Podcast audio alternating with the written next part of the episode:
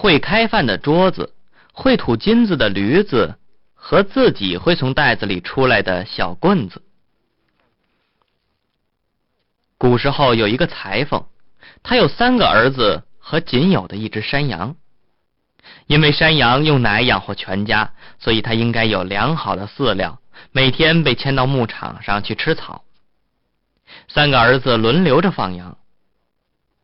有一次，大儿子把他牵到墓地上去吃草，那里长着极茂盛的草，他让山羊在那里跳来跳去的吃。晚上应该回家的时候，他问山羊：“你吃饱了吗？”山羊回答说：“咩，呃咩，我吃的很饱，一张叶子也不能再吃了。”那么，我们就回家去吧。大儿子说。他拿着小绳子，把它牵到篮里拴牢。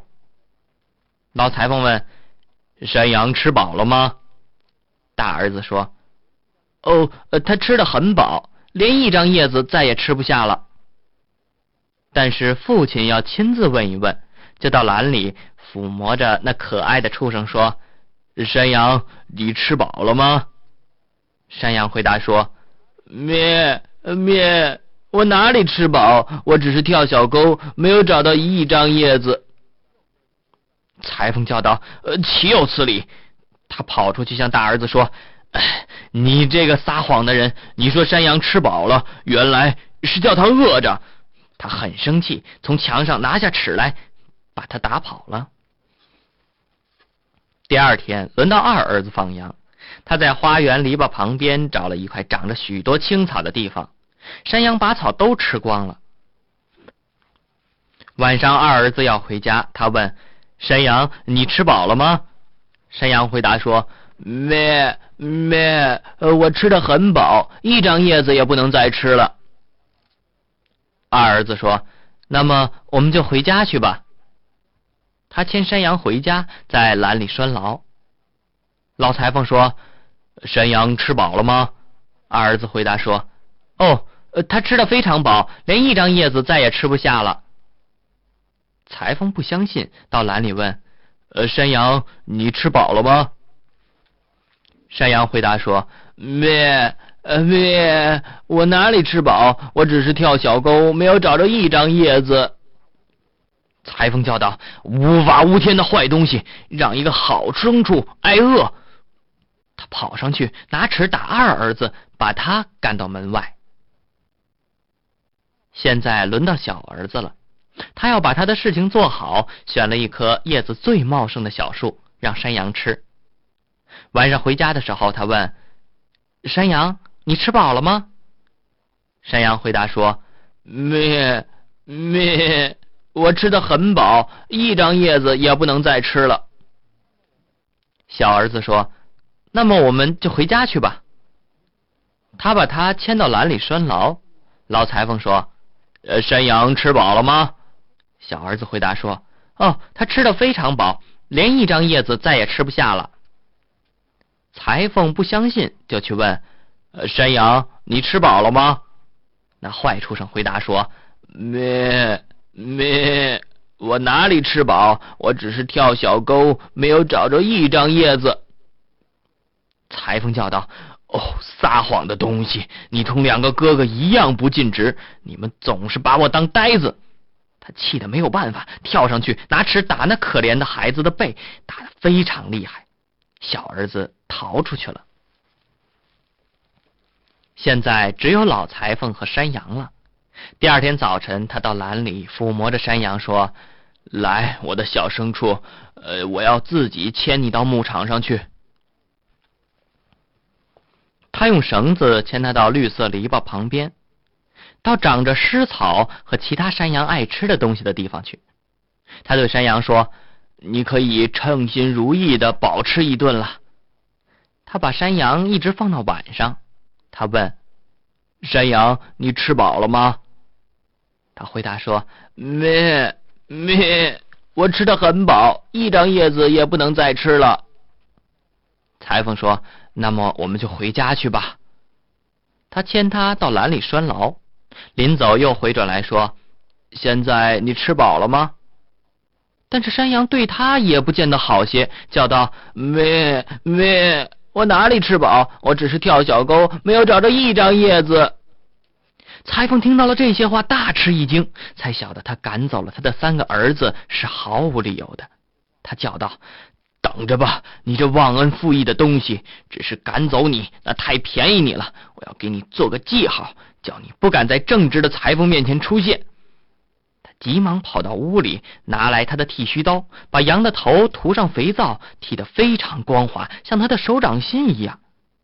因为尺太贵重了，他去拿鞭子，把他重重的打了一顿。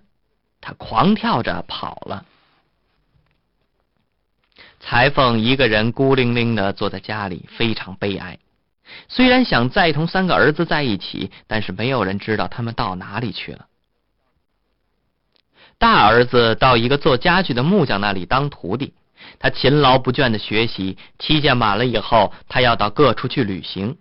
师傅送了他一张小桌子，表面看来它并不特别好看，是平常的木头做的。但是它有一个好处，只要把它放下来说：“小桌子开饭吧。”那好桌子马上就铺上一块干净的小台布，上面有盘子、有刀叉，摆满了一碗碗清炖和红烧的食物，还有一大杯红葡萄酒，闪闪发光，使人看了心里都笑。大儿子想：我有了这张桌子，一辈子都够吃了。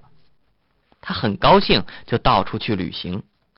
旅馆好坏，里面是不是有东西吃，他都满不在乎。如果他高兴，他简直不用进旅馆，随便在田野里、森林中或者草地上，把小桌子从背上拿下来，放到面前，说：“开饭吧。”于是他心里想的一切东西都在那里了。他这样旅行了一些日子，最后觉得该回家去了。父亲大概已经不生气了，而且他有了这张会自己开饭的桌子，父亲也很愿意接待他的。他在回家的路上。一天晚上，走到一家旅馆，里面已经客满，但是客人欢迎他，请他坐在他们一起吃饭，不然他是很难得到食物的。但是那做家具的木匠回答说：“不必，我不要吃你们的东西，我倒要请你们做我的客人。”他们大笑，以为他在开玩笑。他把他的木头小桌子放在房间当中，说：“小桌子，开饭吧。”转眼之间，桌子上便摆满了非常好的，不是旅馆老板能够买得到的食物，香气扑到客人的鼻子里，很好闻。做家具的木匠说：“亲爱的朋友们，请随便用吧。”客人们看到他是真心实意，不等他请第二遍，就把椅子向桌子旁边靠拢，拿出刀叉，大吃特吃。最使他们奇怪的是，一碗吃完了，马上又有一满碗出来。旅馆老板站在角落里留心看着，他简直不知道应该说什么，但是心里想：这样一个厨师，我旅馆里很用得着。做家具的木匠和他的客人一直闹到深夜，最后他们躺下睡觉。木匠上床，把他的小宝桌放在墙边。旅馆老板不住的动脑筋，他忽然想到，他储藏室里有一张旧桌子，样子和这张完全一样。就悄悄的拿来，把小宝桌换去了。第二天早晨，做家具的木匠付了房钱，背起他的小桌子走他的路，没有想到他是假的。中午的时候，他走到他父亲家里，父亲非常高兴的接待他。父亲问他说：“啊，我亲爱的儿子，你学会了什么？”爸爸，我成了一个做家具的木匠。老人说：“那是一项好手艺。”你出去旅行带了什么东西回来吗？爸爸，我带回来的最好的东西是这张小桌子。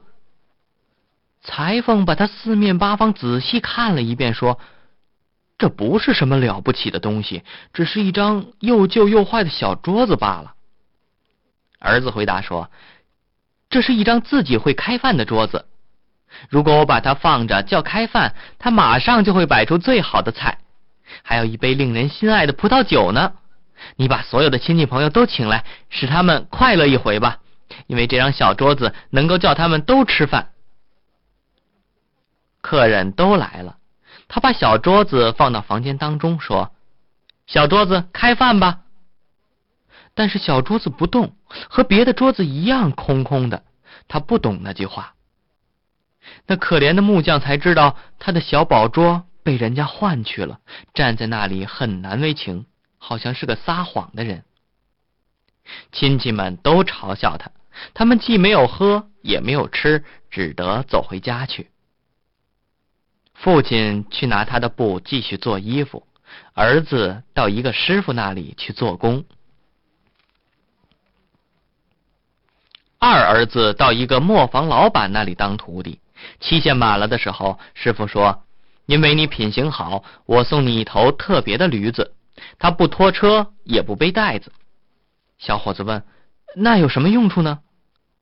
磨坊老板回答说：“他会吐金子。如果你叫他站在一块布上说‘普利克勒普利特’，这只好牲口前后都会落下金子来。”小伙子说。那确是一件好东西。他谢了师傅，到别处去了。他需要金子的时候，只要向驴子说一个声“普利克勒普利特”，便有金子落下来。他只是费点力气从地上拾起来就行了。他无论到哪里都要最好的东西，越贵越好，因为他总有一满袋金子。他在世上旅行了一些时候之后，心想：我应该去看看我的父亲了。如果我带着这头会吐金子的驴子回去，一定他会忘记他的愤怒，好好接待我的。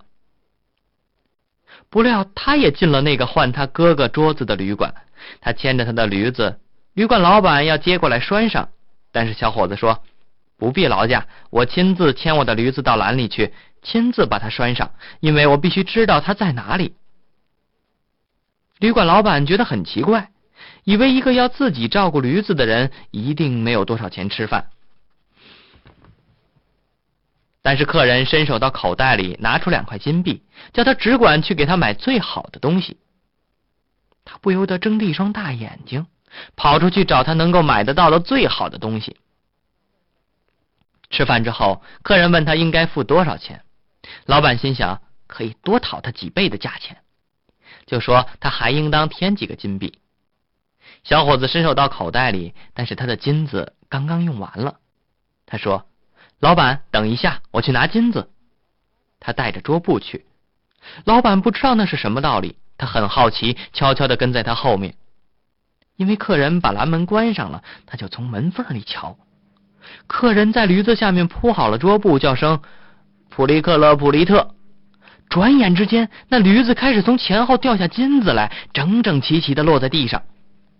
老板说：“啊，了不得！马上就造了金币，这样一个钱袋子倒还不坏。”客人付了账，躺下就睡。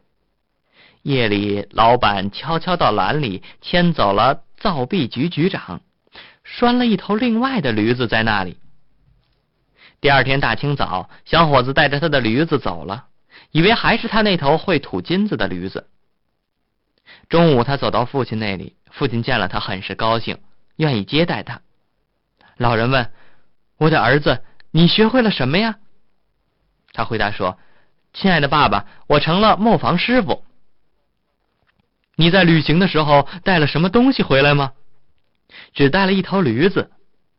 父亲说：“这里有的是驴子，我宁愿有一只好山羊。”儿子回答说：“是的，但这不是平常的驴子，却是一头。”会吐金子的驴子，如果我说普利克勒普利特，这个好牲口就会给你吐一满块布的金子。你只管把所有的亲戚都请了来，我要把他们变成富裕的人。裁缝说：“那我很高兴，以后我不必再用针做活，辛苦劳碌了。”他亲自跑去把亲戚都叫来。他们到齐了的时候，磨坊师傅叫他们坐下，铺了一块布。把驴子牵到房间里来，他说：“现在注意了。”他就叫一声“普利克勒普利特”，但是落下来的不是金币。显然，这畜生不懂得那项魔法，因为他不是每头驴子都能办到的。可怜的磨坊师傅愁眉苦脸，他知道没有别的办法。老头子还得去拿针，二儿子就去帮一个磨坊老板做工。